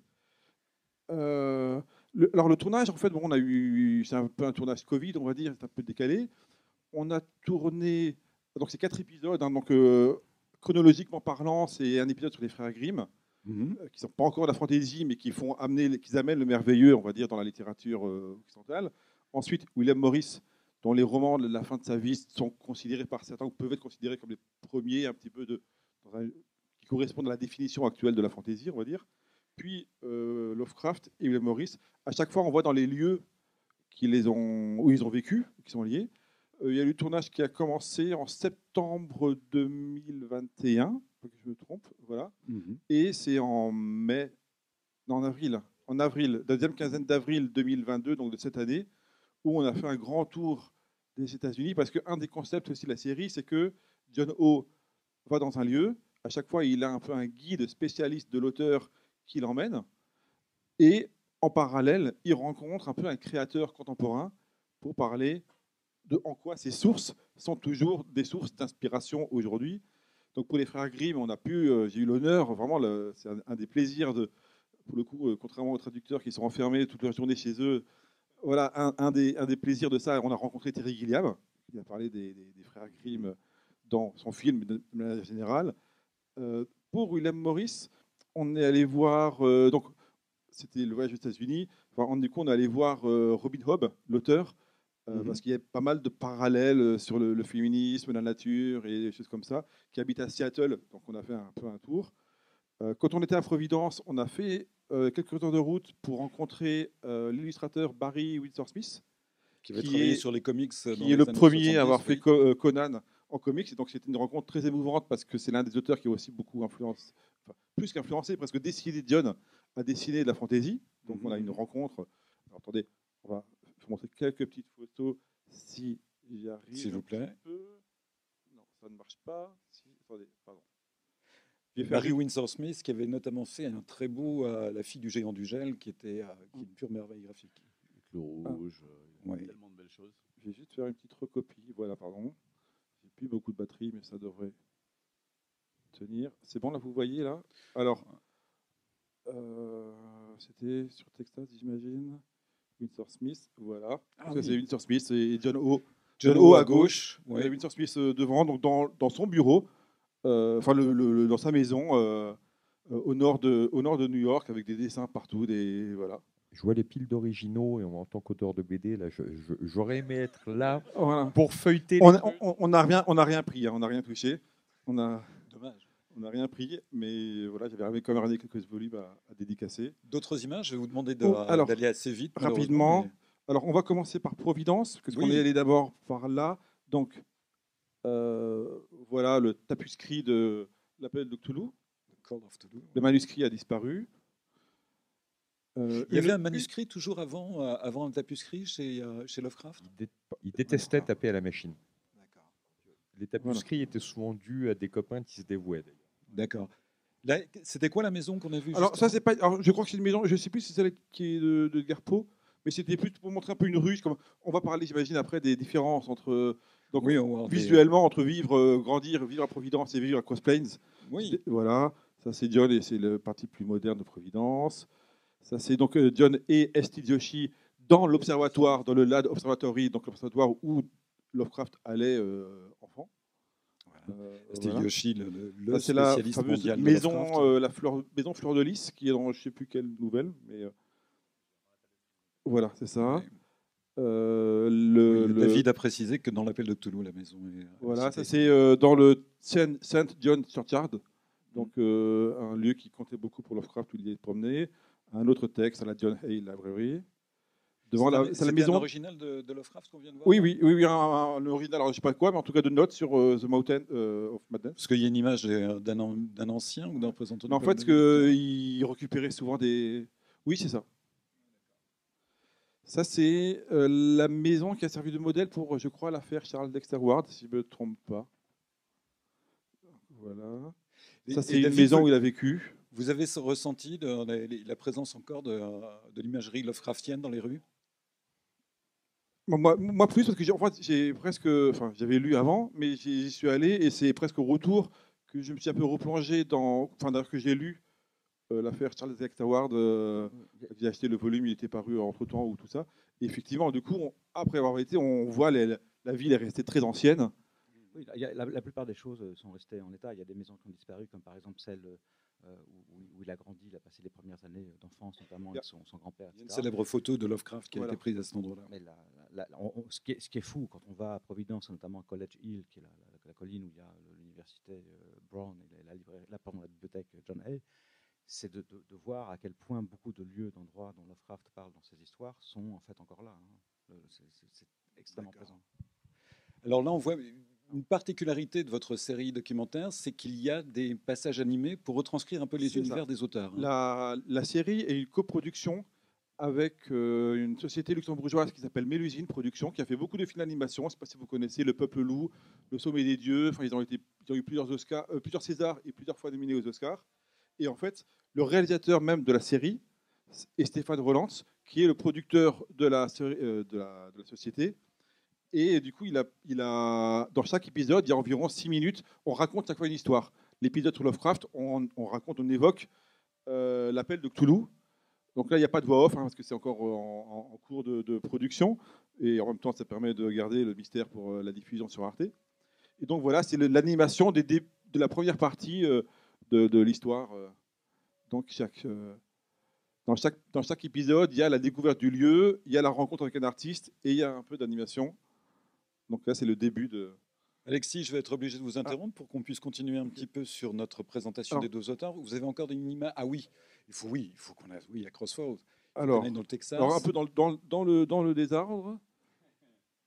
Voilà. Ça, c'est la chambre de Robert euh, Howard. Dans sa- C'est Alors, c'est c'est le pas le chapeau. vrai, hein, le C'est pas chapeau. le vrai. mais oui, oui. Ça, c'est John et Patrice. Bon, voilà, c'est, euh, donc, dans la bibliothèque de Cross Plains, devant des épisodes, des, des, des, euh, des numéros de Weird Tales et des tapuscrits aussi, qu'on a pu avoir euh, grâce aux personnes euh, sur place. Ça, c'est la maison de Howard, donc de l'extérieur, transformée au musée. Et c'est au centre de, de Cross Falls ou c'est c'est en, en banlieue? Il y, a- il y a 1000 habitants à Cross Plains, donc euh, Ah, Cross Falls. Voilà. en Mais fait, c'est- c'est deux, c'est deux- c'est- c'est deux routes qui se croisent et c'est sur un des deux croisements. Ça, c'est Donc, c'est pas au centre, mais en même temps, dire qu'il y a un centre, c'est un petit peu dur. ouais. Alors, ouais. Alors un- quelques Ah. images de, de road movie qu'on a fait pour la série qui donnent un peu une voilà un peu l'ambiance. On n'est on n'est pas à Providence quoi. Là on, je sais pas si ça semblait à ça déjà, mais euh, et alors je parle sous euh, c'est Patrice qui m'a dit que ça fait que quelques années que le comté de Providence n'est plus sous la prohibition quoi. de, de, pas de Providence, Enfin- mais de Callahan. Voilà. On peut, on peut acheter de- et de- boire de la bière depuis 4 ans à Cross Plains, parce qu'autrement, on était un dangereux ivrogne. Voilà. Alors, encore rapidement, ça c'est donc euh, de dos Patrice et John devant le, pay- le paysage qui, aurait inspi- qui a inspiré Qui a inspiré la Cimérie. voilà, le Le poème. euh, oui. Le poème Cimérie. Voilà. Oui, donc, euh, c'est Patrice euh, devant la bibliothèque de Cross Plains. Je ne savais même pas que tu avais pris cette photo. Oui, oui. Voilà, ça c'est un petit. en- Voilà, rapidement. Ça c'est pour le, pour le fun, c'est le, le- le bar où on a pris une fois un petit déjeuner qui donne un peu une idée de l'ambiance euh, encore très euh, Alors, les- locale. Les, les euh, messieurs à gauche ne sont pas déguisés. Je tiens à le préciser. Des vrais rednecks. Voilà. chez- Ça s'appelle chez Jeans et c'est- on est à Ça, 100 c'est- mètres de la maison de Ward. Ça, c'est John O au Enchanted Rock Park. Enchanted Rock. Alors, Là, ça peut amorcer une première question. On se rend compte que d'un côté, il y a Lovecraft qui vit dans une ville qui est très civilisée de Nouvelle-Angleterre. De l'autre côté, il y a euh, Howard qui vit plutôt dans un trou du Texas. Est-ce qu'on doit opposer le plouc texan à l'intellectuel euh, de Providence? Alors c'est une question euh, complexe en ce sens que en fait la, la réponse va varier selon à qui Howard s'adresse. Ça veut dire que lorsqu'il est avec les habitants de, j'ai pas vu les animations du coup je les regarde, je prends deux secondes.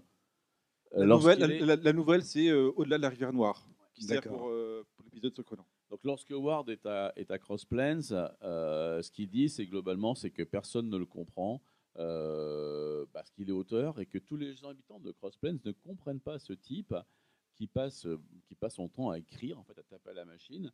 Et ils sont tous convaincus qu'il ne fait pas un métier sérieux. Tout le monde lui dit, mais c'est con que tu auras un vrai travail, parce que l'écriture ne peut pas être un vrai travail.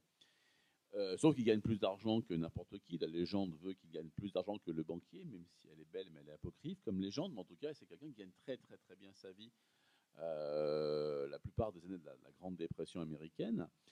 Et en fait, c'est un, un paria, c'est quelqu'un qui a énormément de mal à être accepté par la population parce que c'est un intello qui vit dans un village où tous les gens sont des fermiers, où ils gèrent du pétrole, où ils déchargent des trucs de foin. Enfin, il n'a rien à voir avec eux. En même temps, lorsqu'il écrit à, à Lovecraft, Lovecraft lui dit Mais monsieur Howard, vous êtes un artiste Et Howard lui répond Mais pas du tout, moi je suis un prolo, je suis un prolétaire. Euh, la raison pour laquelle je ne vais pas écrire une nouvelle, parce que c'est pas parce que c'est un chef-d'œuvre, c'est parce que j'ai besoin de manger à la fin du mois. Alors ce matin, pour vous raconter ma journée, j'ai déchargé un camion qui était rempli de foin. Après, on a été mettre des bœufs dans un enclos. En fait, il raconte que des idioties à Lovecraft. C'est des choses qu'il ne fait absolument jamais. Donc d'un côté, euh, il glorifie l'intellectuel en lui auprès des habitants de Cross Plains et en même temps, auprès de ses correspondants, il dit non, mais je suis un vrai gars de la campagne, je suis un prolétaire bien plus qu'un artiste et un auteur. Et cette dichotomie est super intéressante. Euh, D'abord au niveau des échanges épistolaires avec Lovecraft, et ensuite dans la mise en fiction. Euh, Almuric, pour ne citer que ce roman-là, est justement la mise en fiction de cette, euh, dialectique, de cette dichotomie qui traverse, qui traverse Howard, cette opposition entre je suis un intello, je ne suis pas un intello, qui est une, une position qui, pour moi, explique beaucoup de choses quant au fait qu'il se soit suicidé en 1936. Et David, pour vous, est-ce que Lovecraft, c'était juste un intello? C'était un, un rêveur? C'était quoi? C'était clairement un intello. Enfin, en même temps, euh, parfois on a peu opposé comme ça. Je ne parle pas de Patrice ni de moi d'ailleurs, mais euh, la, la- la- la- la vision entre le- la, civilisation qui serait du côté de Lovecraft et alors le côté barbare qui serait du côté de, de Howard. Le- je veux dire, il faut lire ce que dit Lovecraft de la civilisation, du monde urbain, euh, des journalistes, des juges, de je sais pas quoi, de la police, de tout ce qu'on veut, des politiciens. Dans ces nouvelles, euh, c'est pas, euh, c'est pas très positif. hein. Euh, c'est quelqu'un aussi, il faut jamais l'oublier non plus. On parlait de fantaisie, moi, je n'ai aucun problème avec l'analyse d'A- d'Alexis. Et chez qui la nature, certes, c'est Providence, il y a de longues descriptions de Providence, je veux dire, les toits en croupe, tout ce qu'on veut. C'est aussi un auteur chez qui la nature est euh, parfois décrite euh, à, longueur de page et de manière extrêmement précise. Si on regarde euh, le- la, la couleur tombée du ciel, celui qui chuchotait dans les ténèbres, etc., il y a un amour au-delà de Providence pour la Nouvelle-Angleterre dans son ensemble qui, qui, qui, qui- qui infuse la- toutes les pages de Lovecraft et la, la nature, elle est, elle est constamment présente. Je, ne vois, pardon, tout, tout ça pour dire que je, je- je ne vois pas Lovecraft comme un amoureux de la civilisation, en tout cas ind- industrielle. Chez lui, tout ce qui est relève du monde euh, marchand, euh, politique, industriel, etc., c'est- une gangrène. hein. Oui, Anax. Je noterais que en fait, le, le- Lovecraft est un citadin dans sa ville de Providence, qui est déjà qui n'est pas une ville énorme en fait à son époque. Et quand il va s'installer à New York, c'est un calvaire absolu.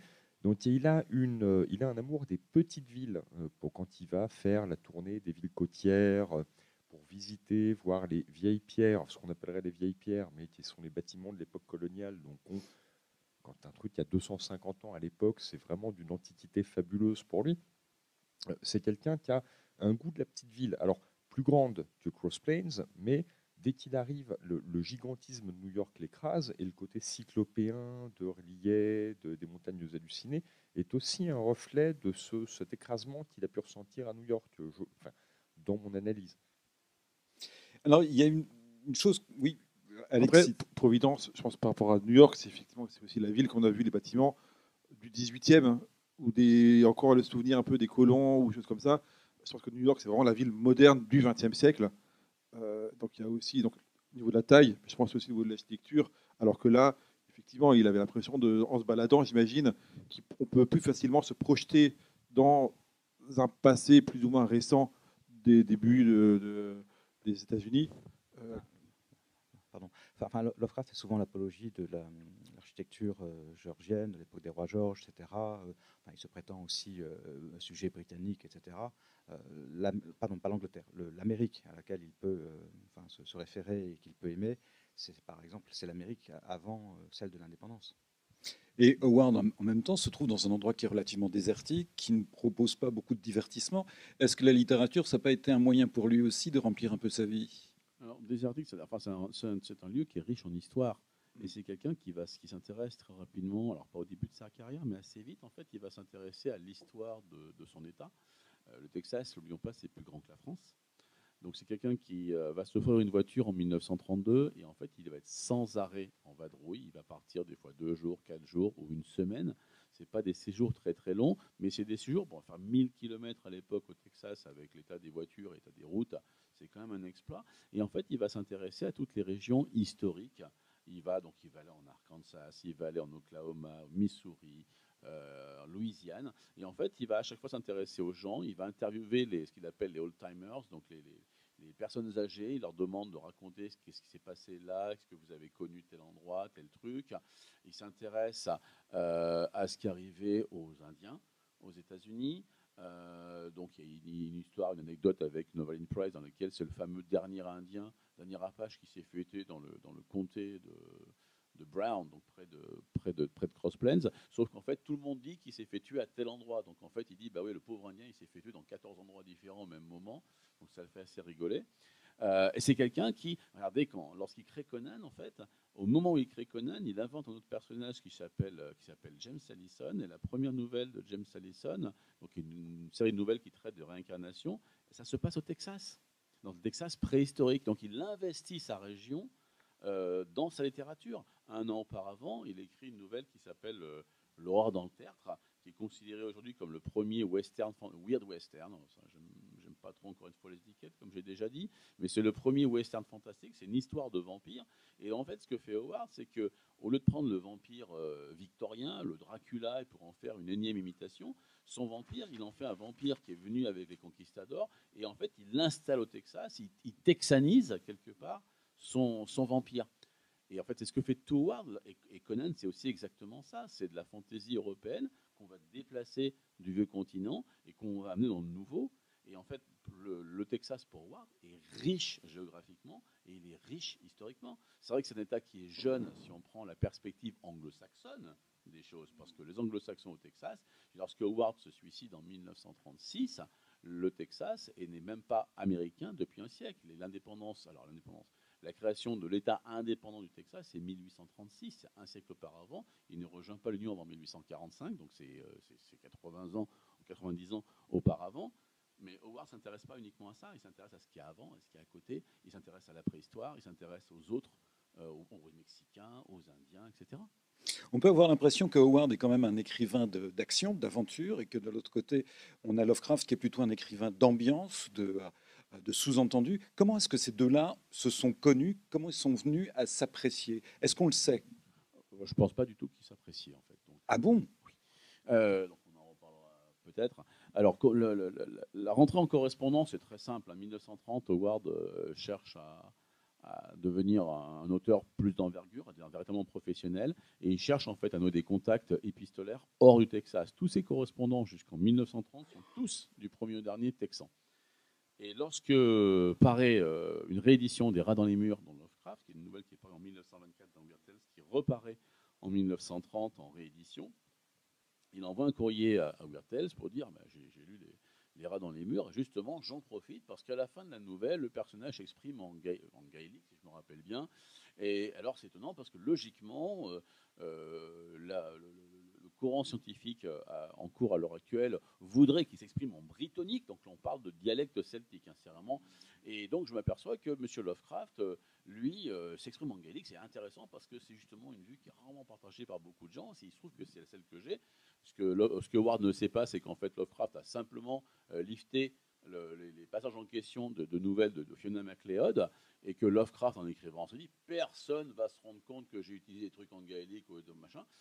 Et en fait, du coup, euh, donc Weird Tales, Wright, éditeur en chef de la revue, reçoit la lettre d'Howard. Alors, le britannique, le gaélique, il n'y connaît rien, comme la plupart des gens. Au lieu de répondre, ce qu'il fait, il envoie simplement la lettre à Lovecraft, et c'est comme ça que démarre leur correspondance. David Camus, comment vous percevez-vous la, relation entre Howard et Lovecraft? Est-ce qu'il y avait vraiment une relation? Est-ce que c'était une relation simplement de confrères euh?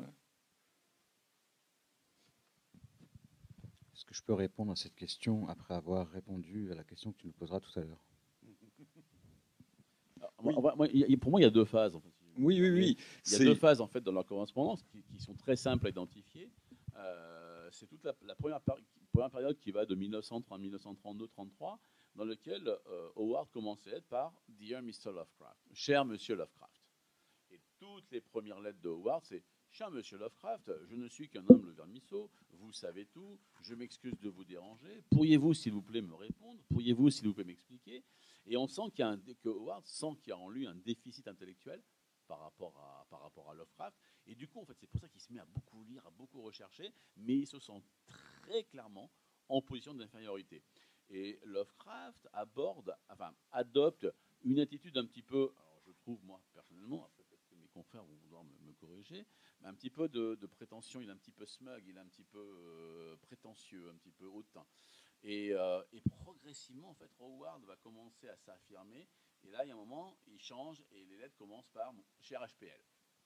Et là, ça commence. Et en fait, dans la correspondance, la correspondance devient très virulente. Alors, ça reste toujours très courtois en apparence. alors, il y a des discussions, des fois, il parle pendant deux pages de euh, voici ce que j'ai mangé. Euh, j'adore les fruits de mer, je déteste les fruits de mer, j'adore les fruits.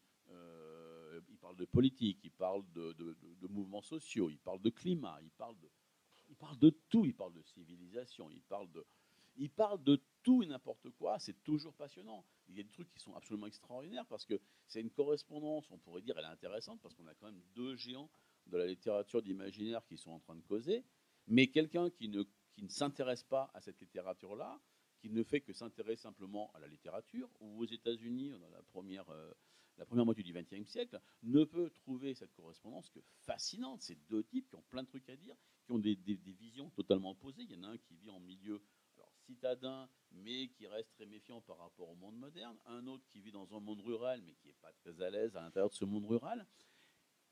Alors donc tout ça reste très courtois, mais il y a des pics. Et les pics, y a, en fait, ils s'envoient des sous-marins, véritablement l'un sur l'autre.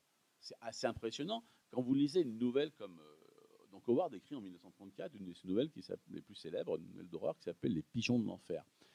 Euh, alors la genèse de cette nouvelle est fascinante. Lovecraft en 1930 pontifie véritablement envers Howard. Il lui dit la seule région, la région idéale pour écrire de l'horreur, il n'y a pas mieux, c'est la Nouvelle-Angleterre. Nouvelle-Angleterre, hein, sur ces six États américains, sur la côte nord-est. C'est l'endroit rêvé idéal de l'horreur. C'est la, région de Nathaniel Hawthorne. Euh, tout le reste, c'est rien. Et Howard lui répond, il dit, ouais, vous avez tout à fait raison, je suis d'accord, parce que les légendes, etc., ne nous semblent pas très intéressantes, je suis d'accord avec vous. progressivement, il commence à évoluer. Et il se rend compte qu'il n'est pas d'accord avec Lovecraft, sauf qu'en 1930, il n'ose pas aller contrer, euh, aller contrer Lovecraft. 1934, donc, il écrit, euh, donc il a un nouveau échange avec un nouvel échange avec Lovecraft, et il écrit cette nouvelle qui raconte l'arrivée de deux types qui viennent de Nouvelle-Angleterre, par hasard, là donc la région de Lovecraft, et ils arrivent dans une région qui est indéterminée, on ne sait pas dans quel état ça se passe, ça se passe dans ce que les Américains appellent l'Arklatex, qui est cette zone qui couvre l'Arkansas, la Louisiane et le Texas, donc cette région euh, boisée, pleine de pins, etc. Donc c'est très très vaste comme territoire, c'est plus grand que la France. Mais ça reste indéterminé, mais en tout cas ce qui est clair, c'est qu'on est dans le sud, on est dans le sud américain, on est dans la région de. Et là, donc, ces deux types arrivent dans une maison abandonnée, une plantation abandonnée, où il y a des légendes qui datent de la guerre de sécession. On est clairement dans le pays de. Et le type de la Nouvelle-Orléans, qui est censé être celui qui connaît l'horreur, parce que l'horreur ultime ne peut être que celle de Nouvelle-Angleterre, son Lovecraft, son, son copain se fait tuer, il, descend des marches, il y a quelqu'un qui lui a foutu une hache dans la tête, il redescend quand même les marches. Et le, type de la Nouvelle-Angleterre, il est terrorisé par ce qui se passe. Quand on lit les chapitres de la nouvelle euh, de Ward, il y en a un qui s'appelle Celui qui chuchotait. Alors, c'est pas dans les ténèbres, mais c'est. Je sais plus. Dans, mais c'est clairement. Euh, c'est celui qui joue dans les ténèbres. L'appel de la Zouvembi. L'appel de Cthulhu est juste à côté. Ouais, en fait, toute la nouvelle, c'est une nouvelle d'horreur qui fonctionne parfaitement en tant que nouvelle d'horreur, mais c'est également une pique envoyée dans la tête à Lovecraft pour lui dire euh, l'horreur, il n'y a pas qu'à Nouvelle-Angleterre. Vous savez qu'on est déjà en train d'arriver à la fin du temps non, non, qui nous je, était imparti, comme on dit, mais David, je vous en prie. Un, un, vague commentaire. Enfin bon, Patrice vient de le dire finalement, c'est-à-dire qu'au-delà des correspondances, ces hommes échangent aussi à travers même leurs textes. Euh, et quand même, Lovecraft, dans sa correspondance, je n'ai pas lu l'ensemble des, des, enfin, je dis des correspondances, en tout cas, de, tout ce qu'on a de, Lovecraft. Euh, moi, il y a des prises de position chez Lovecraft qui, par moments, dans la correspondance, pas que, mais me, me gênent parce que je n'arrive pas à mesurer à quel point euh, il n'est pas en train d'adopter je n'ai pas de réponse forcément à ça. Peut-être que je l'aurai plus tard dans quelques mmh. années, mais il n'est pas en train d'adopter une posture euh, pour se donner une image, etc. Mais à quel point il est lui-même euh, en accord avec ce qu'il déclare. Là, aujourd'hui, je ne préfère pas me prononcer parce que j'ai du mal à le, à le mesurer. Euh, et juste pour dire une chose aussi, c'est que certes, Lovecraft euh, travaille beaucoup autour de la Nouvelle-Angleterre, ce qu'on appelle aujourd'hui le pays de Lovecraft, etc., la Lovecraftie, euh, Providence, etc. Mais pas que. Hein. C'est-à-dire qu'on a des nouvelles qui se déroulent en, en Australie, en, en Égypte, au, au, Mexique, enfin, s'en parler de New York évidemment, même s'il s'agit d'un milieu urbain. C'est quelqu'un aussi qui voyage. C'est-à-dire qu'on a toujours l'image d'un Lovecraft comme d'un reclus, enfin, indépendamment du fait que c'est un reclus qui passe son temps à communiquer et à échanger, en tout cas de manière épistolaire, avec je ne sais combien de correspondants, euh, c'est quelqu'un qui euh, n'hésite pas à faire des économies et à se priver de nourriture pour pouvoir euh, voyager dans le bus et quitte à y dormir la nuit parce que ça lui évite d'avoir à payer ensuite un hôtel, qui, qui, essaie de... Justement, il va aussi à la Nouvelle-Orléans, il, va, il va à Québec, enfin, il est curieux du monde. Donc ce n'était pas simplement un reclus qui vivait dans une maison bah, obscure. L'image du reclus, elle date de Sprague de Camp. Ah, Il ne faut jamais oublier que ce monsieur, ce sinistre sbire, est à l'origine de beaucoup des, des, des, des idées fausses qu'on a sur, sur Lovecraft et sur oui, Lovecraft prête le flanc, c'est-à-dire que lui-même en même temps adopte. C'est pour ça que moi je suis, je ne peux pas me prononcer aujourd'hui sur la, la, distance euh, qu'il y a entre le Lovecraft de la correspondance et le Lovecraft tel que je me le figure, je préfère rien dire plutôt que, que, que dire un truc que, je ne suis pas en mesure d'estimer aujourd'hui. Euh, juste une chose, c'est que Lovecraft lui-même, je veux dire dès les années 20, etc., c'est-à-dire que, autrement dit, vers 30 ans, se, se présente comme euh, le grand-père, euh, l'aïeul, etc. Dans, il y a un jeu, alors certes, il y a un jeu, mais en même temps, il y a un côté, comme tu l'as dit tout à l'heure, ridicule, etc que j'ai du mal, enfin, ça, ça, quand même, juste une chose, oui, j'ai traduit tout Lovecraft, etc. Est-ce que je prétends avoir tout compris? Non, il y a des choses de chez lui que je n'arrive pas à comprendre, hein, que je ne m'explique pas, et je ne suis pas sûr, je ne sais même pas si Joshi euh, s'explique tout, je ne crois pas. Hein. En, en, fait, ce qui, moi, je trouve assez intéressant comme, comme approche, et je trouve que c'est particulièrement valable pour, euh, pour Howard et pour Lovecraft, c'est que pour beaucoup de gens, en fait, il y a la fiction d'un côté, et il y a la correspondance de l'autre, la correspondance étant la partie dans laquelle les hommes livrent leur réalité. Euh, la correspondance chez Howard et chez Lovecraft, et dans leur correspondance respective et commune, c'est quand même deux types qui écrivent en grande partie des nouvelles à l'intention d'un lecteur unique. Mmh. Il y a toute une partie exagération et chez l'un et chez l'autre, voire déformation, dans lequel aucun des deux ne va laisser la réalité se mettre entre eux et le fait de gagner l'argument qui est en cours c'est pour ça que c'est une correspondance, en fait, elle est, fascinante parce qu'on apprend des choses, mais aussi c'est une extension véritable de, de leur œuvre. C'est le sentiment que j'ai. Je ne peux pas dire autre chose, mais euh, à, quel point, et c'est pareil, si vous voulez, pour pouvoir resituer la vérité, si tant est qu'il y en a une, euh, de, l'œuvre et de l'homme dans, leur ensemble, euh, à travers euh, ces, ces, lettres, euh, les nouvelles, les articles, les éventuels témoignages qu'on a sur Lovecraft et autres, qui sont parfois, alors, dirais, concordants, et puis, euh, parfois un peu moins, c'est extrêmement délicat. Moi, j'ai envie de vous dire, mais c'est un point de vue tout à fait personnel, que le, Lovecraft aujourd'hui, à l'heure actuelle, auquel je crois et que je, pense être le, Lovecraft authentique, c'est celui que je perçois dans les textes de lui qui me semblent les plus aboutis, les plus achevés, comme euh, l'affaire Charles Dexter-Ward, la quête onirique de Calat l'inconnu, euh, les, montagnes hallucinées, euh, la mine du temps, etc. ce qui est très étrange, c'est que s'adressant à l'autre, il y a une posture. Les Lovecraft, pardon, les Lovecraft, justement pareil, pardon pour les lapsus encore, mais les textes que Lovecraft écrit pour lui, ce que je veux dire, ce qu'il n'envoie pas à l'éditeur, une lettre, par définition, elle est envoyée à un, destinataire. Hein. Euh, Dexter Ward, qui est un texte extrêmement personnel de Lovecraft, il n'y a pas de destinataire, ça reste dans son tiroir, ça n'est pas publié son vivant. Guillaume, Guillaume Sowinski, est-ce qu'on peut disposer de quelques minutes supplémentaires? Parce que bon, maintenant, il s'agirait quand même de dire qu'il y a un enchaînement logique qui se, qui se sous-entend, c'est que vous allez faire une annonce ce soir et qui est directement liée à ce que nous venons d'aborder, à ce dont nous avons parlé. Alors, quel est votre projet, Patrice? Ben, on a, David a traduit toute la fiction de, Lovecraft de son côté. De mon côté, j'ai traduit toute la fiction de, Howard. Et comme on disait, parce qu'on explique depuis quelques minutes, c'est que la correspondance entre Howard et Lovecraft, elle est, ben, elle est juste fascinante. Qu'en grande partie, c'est la prolongation naturelle de leur correspondance. Et donc, c'est donc c'est pour ça que ce soir, nous pouvons donc vous annoncer en avant-première qu'aux alentours de la mi-février, 15 février, sera mis en place un financement participatif euh, pour un projet de traduction de la correspondance complète entre Ward et Lovecraft chez Mnemos. La partie Lovecraft étant traduite par euh, David Camus et moi en charge de la partie, euh, de la partie Robert Howard. Donc voilà, il faudra surveiller votre Facebook, vos annonces, vos réseaux sociaux, enfin, etc. Euh, c'est un projet qu'on porte en nous depuis euh, dix ans, euh, qui s'est concrétisé il y, a, quelques semaines. On a des, on a, c'est un projet, on, en rêve, comme je, comme je vous l'ai dit. On a des idées très précises de ce qu'on peut faire. On veut faire une édition qui sera à la hauteur, j'espère, de, de, vos attentes. On est très, très investi sur ce projet. On a plein d'idées, on a plein d'envies. Et on espère que vous nous suivrez dans cette, dans cette aventure. Donc aux alentours de la mi-février, on, on, aura une date exacte euh, très prochainement. Mais euh, voilà. Mais on voulait, on tenait à faire l'annonce. C'est la, la, enfin, l'annonce officiellement ce soir en fait, puisque l'annonce euh, c'était secret. Mais ça, c'est très bien, c'est une bonne nouvelle. Et juste quelques éléments d'information. Ça représente quoi? Quel volume, à votre avis 3 500 000 signes. Wow Ok.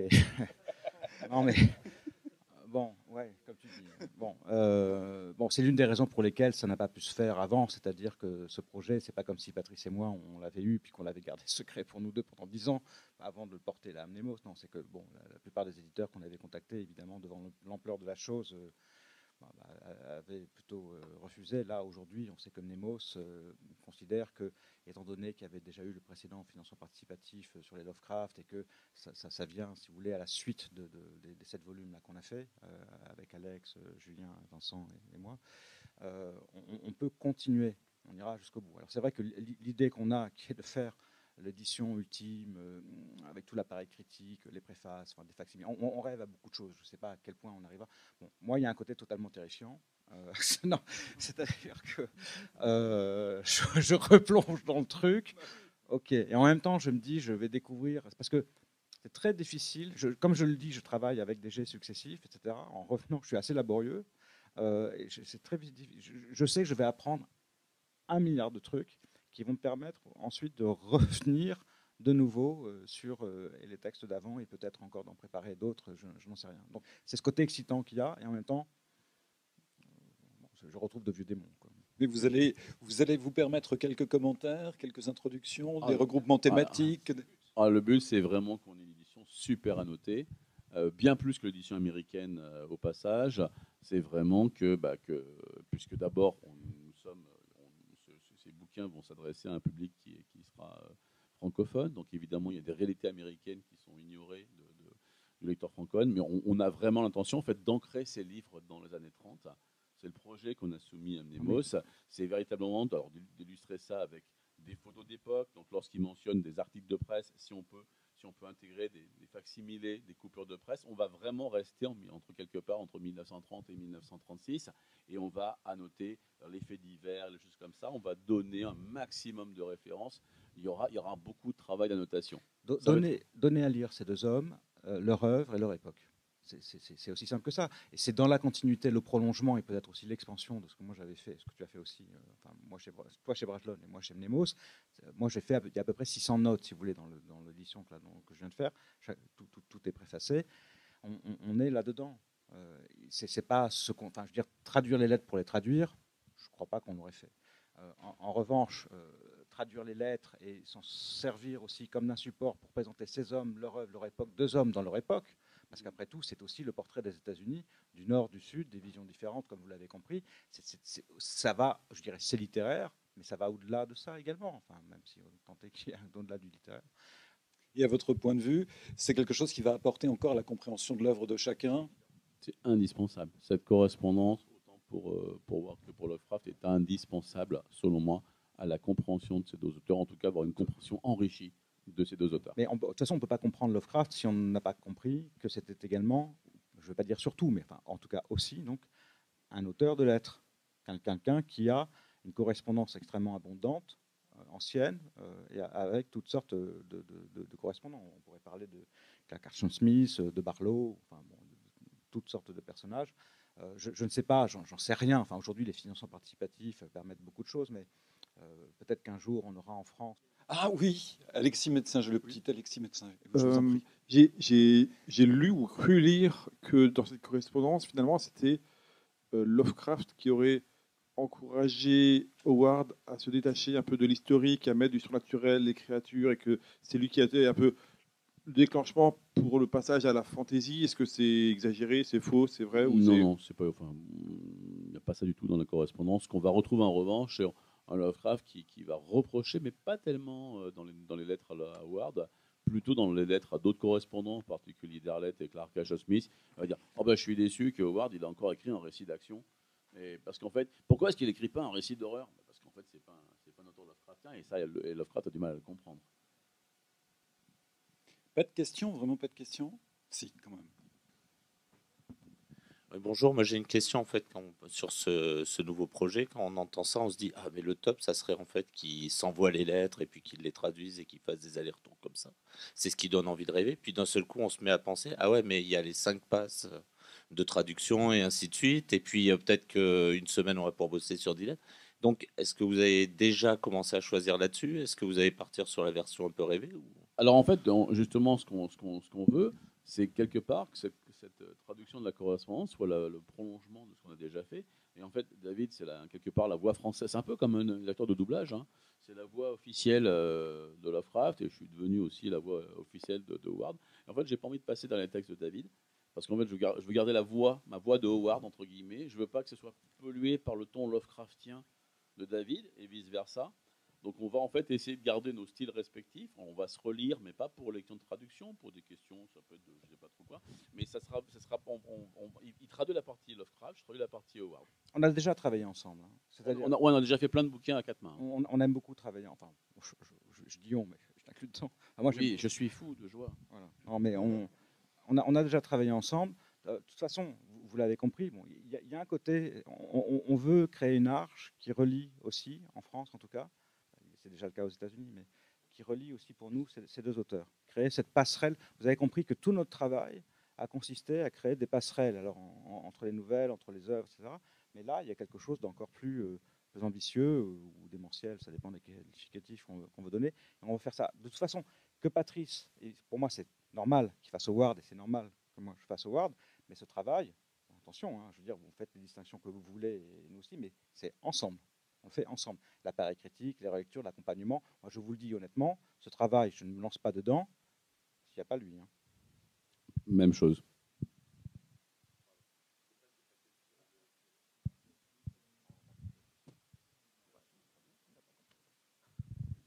Je crois que la question c'est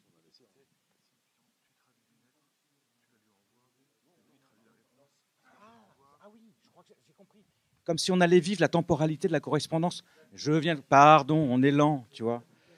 On est lent, j'ai compris. on est très Ah lent. oui. Euh, Ah, Non, on n'avait pas pensé à ça. C'est une remarque intéressante. C'est une excellente remarque. Oui. On n'a pas, réfléchi. J'a- J'avoue, alors c'est On une très bonne remarque. On a 20 centimes, c'est bon? C'est une très bonne remarque. Bah merci. Pourquoi Euh, pas? Why not? Parce qu'en fait, en fait, ça permet de, de- en fait, De garder le rythme. de notes, de garder le rythme. Et d'ailleurs, ce qui, ne- ce qui n'exclut pas le fait que là, tu parlais des 5G qui pour moi sont totalement indispensables. Je ne sais pas si je pourrais vivre sans, mais ça n'ex- ça n'exclut pas. euh, je veux dire qu'on fasse un premier G ou un V2, je sais pas quoi, euh, comme ça, en s'envoyant effectivement les lettres, en recréant de manière euh, aujourd'hui la temporalité de la. Je trouve que c'est une idée géniale. hein, merci. La, la temporalité de la correspondance, quitte à revenir après, une fois qu'on a tout fait, qu'est-ce qui nous empêche de revenir Enfin, tu me diras par l'éditeur, mais X fois sur le. et nos femmes, mais X la, fois. la vie, l'alimentaire, Ouais, ok. Et, et, la et- vraie vie, il paraît que ça existe. et avec une caméra qui suit le tout euh, sur la temporalité pour euh, C'est ça, oui, on, sera filmé en direct. euh, Il y, a y John Milius qui va passer euh, derrière nous. On sera, dans, on sera dans des salles et vous pourrez voter si on fait la prochaine lettre ou pas. Et euh, non, non, mais c'est l'idée a quelque chose d'assez génial et d'excitant, mais il faut qu'on. On va mettre des trucs hein, dans, dans les bonus. Euh, J'ai la chance d'avoir euh, la plus grosse collection au monde de photos originales, tirages euh, originaux de, de Howard. Donc, dans ma collection, j'ai des photos que Howard a envoyées à Lovecraft, annoté, etc., qui sont jamais parues nulle part. Donc, ça sera, ça va apparaître pour la première fois dans, ces volumes-là. On va vraiment faire une, édition qui va être enrichie. Vous savez, comme les yaourts, là maintenant ils mettent plein de trucs en plus. hein. Ce sera plus, ce sera plus qu'un simple yaourt. hein. Ça va vraiment être un enrichi, ça va être super enrichi au bifi. dumme